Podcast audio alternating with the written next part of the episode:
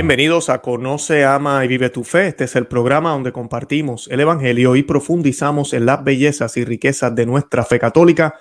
Les habla su amigo y hermano Luis Román y quisiera recordarles que no podemos amar lo que no conocemos y que solo vivimos lo que amamos. Y en el día de hoy les quiero compartir eh, un artículo que eh, encontré en Info Vaticana. Eh, fue publicado el 17 de agosto, esto fue el día de ayer, escrito por Carlos Esteban, que hace ratito no leía algo de él. Un saludo para él donde quiera que se encuentre y pues lo he mencionado varias veces, mi canal está abierto para una entrevista con él admiramos lo que hace y el trabajo que, lleva. Pero en este artículo, él habla algo que me parece muy interesante. El artículo trata de, una respuesta a una duda de un lector, a un periódico, eh, que este periódico mayormente es un periódico, eh, de, es un órgano del episcopado italiano. Y la respuesta que dan sobre la doctrina católica, sobre la homosexualidad, da pena, de verdad que sí, a esto hemos llegado eh, debido al modernismo. Y pues creo que es algo importante que lo toquemos aquí en el programa porque a veces no entendemos qué rayos piensan esta gente eh, y cómo ellos más o menos excusan lo que están haciendo. Y pues voy a leerlo y pues con eso pues analizamos un poquitito este tema. Voy a comenzar con un Padre Nuestro para encomendarnos al Señor y esta oración la hacemos in nomini Patris et Filii Spiritus Santi. Amén. Pater noster qui es in celis, sanctificetur nomen tuum, avvenia regnum tuum, fia voluntas tua, sicut in cielo et in terra, pane nostrum quotidianum da nobis hodie, et enite nobis debita nostra, sicut en nos dimitimus debitoribus nostris, en nenos en nucas en tentatione, se libra nos a malo. Amén. In nomine Patris et Filii Spiritus Sancti. Amén.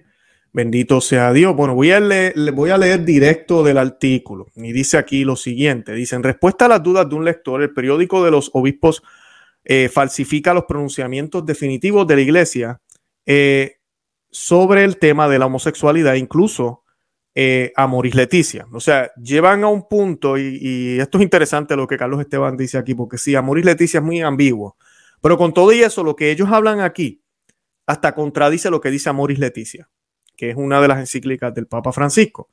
Y continúa Carlos Esteban, objetivo, dice él, legitimar la homosexualidad y la transexualidad con el pretexto de acoger a las personas. Tomaso Scandrolio lo explica en la Nueva Busola Quotidiana. Y Francesca Abona escribe al periódico lo siguiente de los obispos. Eh, se llama Avenire, si no me equivoco, ese es el nombre del periódico. Eh, ella escribió al periódico Avenire señalando una distinción que parece que el periódico eh, de la Conferencia Episcopal Italiana nunca hace. Es bueno acoger a las personas homosexuales y transexuales, pero no olvidemos recordar la verdad de la Iglesia sobre la homosexualidad y la transexualidad. Respondió, esto Luciano Mouya, defensor oficial de temas abecedarios de Avenire, que es el nombre del periódico o de la revista. miren, lo que, miren lo que él contesta, este eh, Luciano Moya. Dice, este es un problema delicado y complejo que aún espera un estudio más meditado y sereno por parte de la iglesia. O sea que la iglesia no, no ha definido todavía nada de esto. Eso es lo que nos está diciendo Luciano Moya. Esto es un problema delicado y complejo que aún espera un estudio más meditado y sereno por parte de la iglesia. Y esto es falso. Dice aquí el artículo y lo digo yo, Luis Román, y lo dice la iglesia católica. Esto es falso. ¿Cómo que estamos esperando un estudio más meditado y sereno por parte de la misma iglesia? Ya lo que se dijo, se dijo. Dice el artículo falso, no hay necesidad de esperar ninguna respuesta porque la iglesia se ha pronunciado definitivamente varias veces sobre el tema de la homosexualidad, como atestiguan los siguientes documentos. Apoyándose en las Sagradas Escrituras, esto estoy aquí citando y cito, apoyándose en las Sagradas Escrituras que presenta las relaciones sexuales como una grave, eh, las relaciones entre dos personas del mismo sexo, como una grave depravación la tradición siempre ha declarado que los actos de homosexualidad son intrínsecamente desordenados. Cierro la cita, y esto lo dice la congregación, o lo dijo la congregación para la doctrina de la fe, persona humana número 8. Busquen el documento. O aquí no estamos esperando estudios, ya lo dijo la iglesia. Cito, porque hay más, voy a citar otra vez. Aquí cito, son contrarias a la ley natural. En ningún caso pueden ser aprobados. ¿Dónde está eso? Catecismo de la Iglesia Católica 2357, numeral 2357.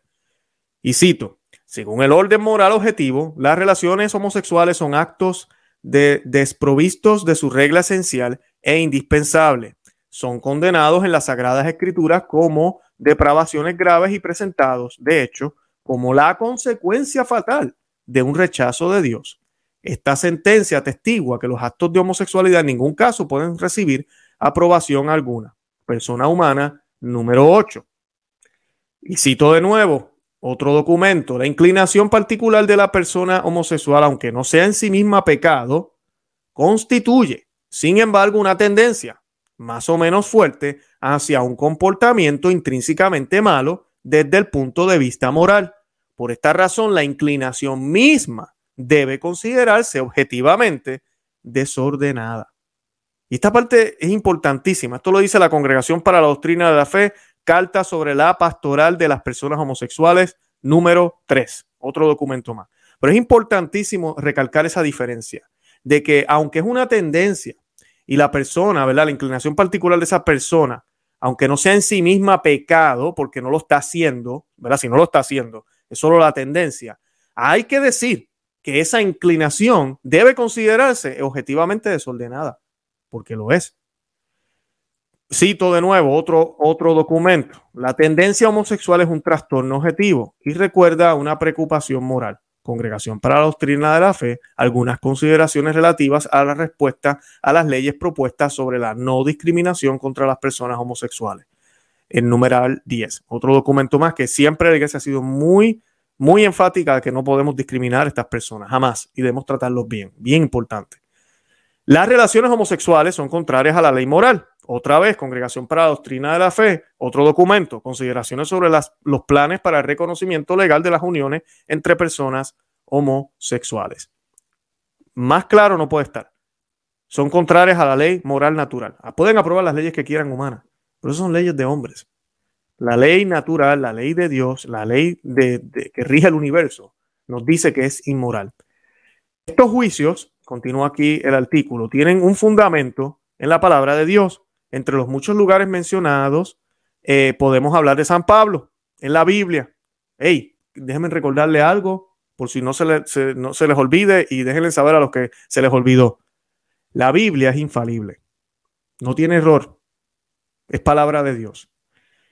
Y dice que los afeminados o estas, o estas personas están excluidos del reino de los cielos si continúan en ese pecado. Eso está en Primeras de Corintios capítulo 6, versículo 10, apoyándose en esta provisión divina, el concilio de Trento, concilio dogmático, no pastoral, no ecuménico, concilio dogmático declaró, defendemos la enseñanza de la ley divina, que excluye del reino de Dios no solo a los infieles, sino también a los infieles, a los fieles impuros.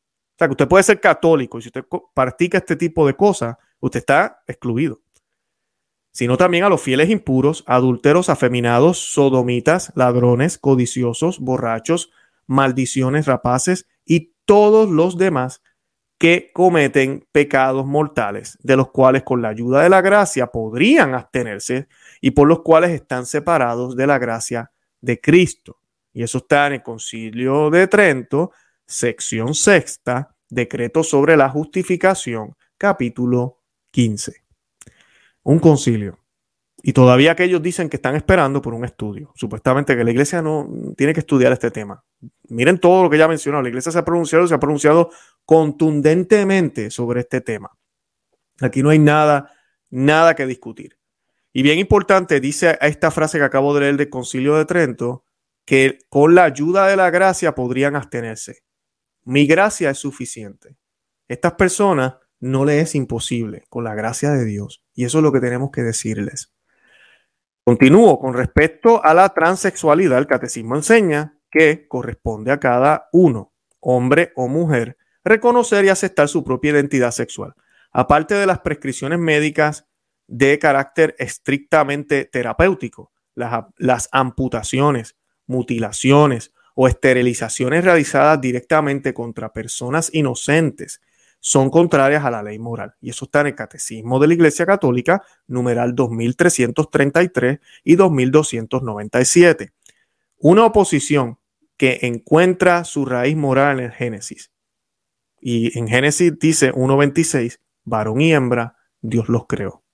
Varón y hembra, Dios los creó. No los creó algo para que luego ellos decidieran. Ya Él los crea de esa manera. Si contrariamente a lo que escribía Moea, el magisterio es claro sobre la homosexualidad y la transexualidad.